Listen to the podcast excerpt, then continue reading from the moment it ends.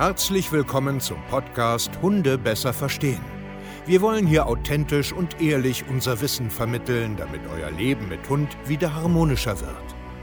Heutzutage gibt es mehr Informationen über Hunde als je zuvor. Das Internet gleicht einem Dschungel an Meinungen und Philosophien und dadurch gibt es sehr viele verunsicherte Menschen. Damit ihr wieder Licht am Ende des Tunnels seht, nehmen wir euch an die Hand und begleiten euch durch diesen Dschungel. Wir räumen auf. Wir geben euch Wissen, Mindset, Strategien. Dem Hund zuliebe. Hallöchen, ihr Lieben, herzlich willkommen zu einer neuen Podcast-Folge Hunde besser verstehen, Wissen, Mindset und Strategien. Heute möchte ich mit euch darüber sprechen, ob Hunde miteinander, also Hund-Hund, ich gehe jetzt mal nicht auf Mensch-Hund ein, sondern Hund-Hund, wirklich spielen, ob das wichtig ist oder ist es doch nicht so wichtig oder worum geht es eigentlich im Spiel. Und ich möchte dir da ganz grundsätzlich erstmal erklären, was da so abgeht und dir einige Punkte mitgeben, woran du vielleicht erkennst, dass dein Hund tatsächlich spielt. Wir haben vor kurzem auch ein schönes YouTube-Video gemacht, also wir haben jetzt aktuell, wenn ich die Folge aufnehme, den 29. November. Du kannst äh, einfach da mal äh, bei YouTube vielleicht schauen. Da habe ich so ein schönes Hunde besser lesen ähm, Video, wo eine Spielsequenz analysiert wird und auseinandergenommen wird. Das kann man natürlich hier in so einem Podcast schwer gestalten. Aber vorweg erstmal, wir brauchen eine Art Definition, was Spiel ist. Und tatsächlich, die gibt es so gar nicht. Ich versuche es immer so einfach wie möglich zu erklären. Spiel soll eigentlich nur dem Spiel dienen, in Anführungsstrichen. So denken wir Menschen. Aber bei Hunden ist das halt einfach auch ein bisschen komplexer, weil sie im Endeffekt auch gewisse Sachen und so weiter da üben. Also wenn man Hunde jetzt so toben sieht, in Anführungsstrichen, dient es nicht zwangsläufig immer nur dem Spiel, sondern auch Verfeinerung von Kommunikation und so weiter. Ich habe mal eine Definition mitgebracht von den guten Gordon Borkhardt. Ähm, das ist jetzt eine Definition, die ich eigentlich sehr, sehr für sinnvoll äh, halte. Deswegen gebe ich sie dir einfach mal mit. Spiel ist wiederholtes, funktionell unvollständiges Verhalten, das sich strukturell von der ernsthaften Version unterscheidet und freiwillig vom Hund in stressarmer Umgebung initiiert wird. Was heißt das? Wir sehen sehr viele Elemente, wenn Hunde miteinander kommunizieren, die aus verschiedenen Bereichen kommen. Zum Beispiel das Aufreiten kommt eigentlich aus dem sexualbedingten Verhalten, wird aber im Spiel gezeigt. Zähne zeigen, in den Nacken beißen, schütteln, hinterherrennen, umwerfen. Ja, all das sind Elemente aus dem Jagdverhalten zum Beispiel, aus dem Aggressionsbereich, also aus dem sozialen Kontext.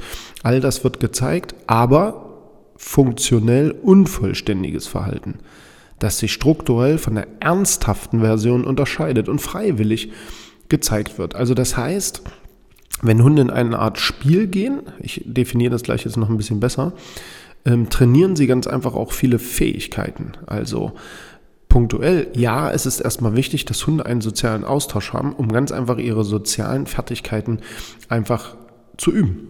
Ja, das heißt, man bleibt in der Flexibilität seines sozialen Kontextes und verbessert das, verfeinert das und ähm, wird einfach, ich sag jetzt mal, bleibt geschmeidiger in der Kommunikation. Es wird einfach besser. Also versteht ihr, was ich meine? Der Unterschied ist nur, ist das sinnvoll, mit wem ich mich da treffe und wie die miteinander kommunizieren. Das ist dann halt immer so die große Frage. Aber grundsätzlich ist das wichtig, dass Hunde miteinander Zeit verbringen, spielen und toben dürfen, auch gewisse gleichaltrige Hunde, aber natürlich auch ältere dabei, damit es auch einen erzieherischen Punkt noch hat, ja. Okay, ich hoffe, ihr könnt mir einigermaßen folgen. Das ist ein bisschen, ein bisschen komplizierter, das ganze Thema. Spiel ist natürlich auch eine körperliche und mentale Herausforderung. Also das heißt, man, man schult natürlich auch diese ganzen motorischen Fähigkeiten. Man lastet sich auch ein Stück weit aus. Ne? Also das hat auch was damit zu tun. Man festigt auch soziale Beziehungen in dem Rahmen. Wenn du zum Beispiel eine Mehrhundehaltung hast, ähm, wirst du irgendwann vielleicht in ein paar Jahren erkennen, dass es ritualisierte Spielverhalten gibt, einfach weil man eine Sozialbeziehung aufbaut. Das ist auch so zu Menschen so. Oder wenn man sich regelmäßig mit Hunden trifft oder Hunde Wie bei uns im äh, Hundekindergarten oder früher im Dogwalk. Das ist ganz einfach so. Okay. Also das heißt, grundsätzlich erstmal ist Hund-Hund-Kontakt im spielerischen Sinne, im Sozialbeziehungsaufbau-Sinne, körperliche mentale Herausforderungssinne, Kommunikationssinne sehr, sehr wichtig. Es ist aber auch dermaßen wichtig, dass du erkennst, spielen die da noch oder haben die eigentlich krasse Konflikte? Und da möchte ich dir einfach ein paar Punkte mitgeben, was spannend sein könnte. Also bei punktuell gebe ich dir jetzt eins mit erstmal. Du musst erkennen, es gibt einen sogenannten, ich sage jetzt mal, Initiator, also der, der die Stimmung macht, der, der auffordert, der, der fordernd ist. Ja, wir nennen ihn jetzt mal Initiator und dann gibt es den Adressaten, also an den das gerichtet ist. Und genau in diesem Moment musst du immer schauen, was macht der Adressat. Also geht er darauf ein und macht er freiwillig mit oder wird er bedrängt und genötigt? Und das ist für mich einer der ersten wichtigsten Faktoren überhaupt. Sind denn hier alle eigentlich freiwillig dabei? Also macht das überhaupt jetzt hier in, in irgendeiner Weise Spaß oder ist das halt eine notgedrungene Situation? Also man muss sich zum Beispiel Gedanken machen, wo treffe ich mich? An welchem Ort? Ist es hier ein territorialer Garten? Ist es ein kleiner Garten? Ist es eine Hundewiese? Sind hier viele? Über all solche Sachen muss man sich Gedanken machen und dann genau hinschauen, was macht der Initiator und was macht der Adressat. Weil im Spiel soll es tatsächlich nur um das Spielen gehen. Also das heißt, denkt an den ersten Satz, es geht nur um gehemmte Versionen aus verschiedenen Bereichen. Also im Spiel zeigt man halt, wie gesagt, jagdliche Ambitionen, Aggressionsdingen, äh, Sachen, sexualbedingte Sachen, aber alles nur ohne wirklichen Sinn dahinter. Okay, es gibt kein Ziel, sondern es geht einfach nur um dieses Spaßgefühl, sage ich jetzt mal. Also im Endeffekt werden da ja auch ähm, Hormone ausgeschüttet, weil es ja auch in irgendeiner Form Spaß macht. Es ist aber so wichtig, jetzt noch einmal, im Spiel soll es ums Spiel gehen und wir müssen gucken, ob alle wirklich freiwillig dabei sind. Also ist der Adressat, hat er auch Bock oder zeigt der körperliche Signale, dass er das nicht will? Was kann das sein? Blick abwenden, Abschnappattacken, immer wieder zu seinen Menschen gehen, immer wieder ähm, Stressschnüffeln zeigen, sich hinsetzen, hinlegen. Also wenn das alles sehr, sehr einseitig ist, okay? Und was du auch grundsätzlich verstehen musst, wenn du an einem Ort bist, wo viel los ist, ähm, und viel Stress ist. Ja? Hunde spielen nur, wenn sie tatsächlich sich auch ein Stück weit wohlfühlen. Also auch hier wieder, glaubt man nicht, dass du auf eine Hundewiese gehst und dein Hund hat generell schon Stress draußen. Also generell ist er so der unsichere Typ, ist mit den Außenreizen auch ein bisschen leicht überfordert, geht jetzt auf eine Hundewiese, jetzt rennen da viele Hunde rum und er rennt da und tobt da mit rum. Guck genau hin, weil im Grunde kann er eigentlich gar nicht spielen, wenn er sich vorher schon nicht so richtig sicher fühlt und dann mit vielen Hunden da irgendwie in ein Gespräch reingedrückt wird. Also deswegen ist es so wichtig, das zu gucken. Warum aber eigentlich? Weil du brauchst dich nachher nicht wundern, wenn dein Hund weiter gestresst ist, eine hohe Erwartungshaltung aufbaut, eine Abneigung gegen andere Hunden entwickelt, leinenaggressiv wird, nervös wird und so weiter und so fort. Okay? Also es ist sehr wichtig, dass dein Hund sich auch wohlfühlt, weil wenn er sich nicht wohlfühlt, wird er auch keinen Spaß und kein wirkliches Spiel entwickeln, sondern eher ein ja, Defizit erkennen. Ja, das ist ganz wichtig. Wenn jetzt zwei Hunde miteinander agieren, ich rede hier noch nicht von drei, vier, fünf Hunden, weil da braucht man wirklich ein echt gutes, geschultes Auge. Und glaubt mal, ich sehe sehr, sehr viele Videos von mehreren Hunden, die angeblich spielen, wo du dann, wenn du genau hinguckst, siehst, dass jeder andere Hund ein anderes Interesse hat und sein eigenes Thema verfolgt und da überhaupt kein schönes Sozialspiel entsteht.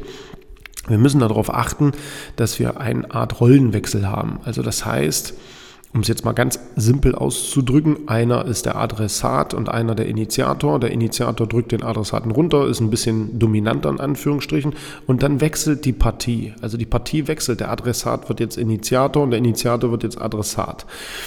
Auch ein Hinweis ist, wenn Sie kurz ins Rennen kommen, dann wieder stehen bleiben und sich gegenseitig Zeit geben. Ruhig miteinander kommunizieren, nicht zu häufig aufsteigen, nicht zu einseitig diese ganze Geschichte. Also einen Rollenwechsel brauchen wir einfach. Das muss man ganz einfach ähm, erkennen. Was auch äh, körpersprachliche Signale sind, sind zum Beispiel dieses, dieses übertriebene Rumrennen, dieses Kurven- und Haxenschlagen. Ich weiß nicht, ob ihr wisst, was ich meine, aber habt ihr bestimmt schon mal gesehen. Wenn übertrieben Zähne gezeigt werden, das Gesicht völlig Grimassen zieht und richtig was abgeht, dann weißt du auch, man ist auf dem richtigen Weg. Aber noch einmal, ihr müsst darauf achten, ob es einseitig ist und der Initiator nur das zeigt, der Adressat aber eine ganz andere Körpersprache hat. Und am Ende ist es so, man muss sowas einfach auch mal filmen und beobachten oder sich analysieren lassen oder so. Ne? Das ist das, was wir die ganze Zeit machen, weil das halt auch extrem schwer ist für Menschen ohne, ohne wirkliche Hundekenntnis oder ein geschultes Auge, das tatsächlich zu erkennen. Man trifft sich immer und immer und immer wieder und merkt gar nicht, dass man seinen Hund überhaupt gar keinen Gefallen tut. Und Deswegen würde ich diesen Podcast heute aufnehmen, weil wir wieder aktuell einige Videos da haben und mir das immer wieder auffällt, dass das halt ein, immer ein aktuelles Thema bleibt. Und deswegen möchte ich dich da ein Stück weit einfach sensibilisieren. Natürlich kann ich dir hier über einen Podcast schlecht ähm, etwas zeigen, aber ich möchte deinen dein Kopf, deinen Blick in die richtige Richtung bringen. Wenn du natürlich mehr willst und ein vernünftiges, aufgebautes Hundetraining haben willst, wo du auch genau das lernst, deinen Hund besser lesen zu können, andere Hunde besser lesen zu können, bist du bei uns genau richtig. www.hundetrainer-stevekeier.de Vielen Dank, wir hören uns zur nächsten Podcast-Folge. Macht's gut und ciao.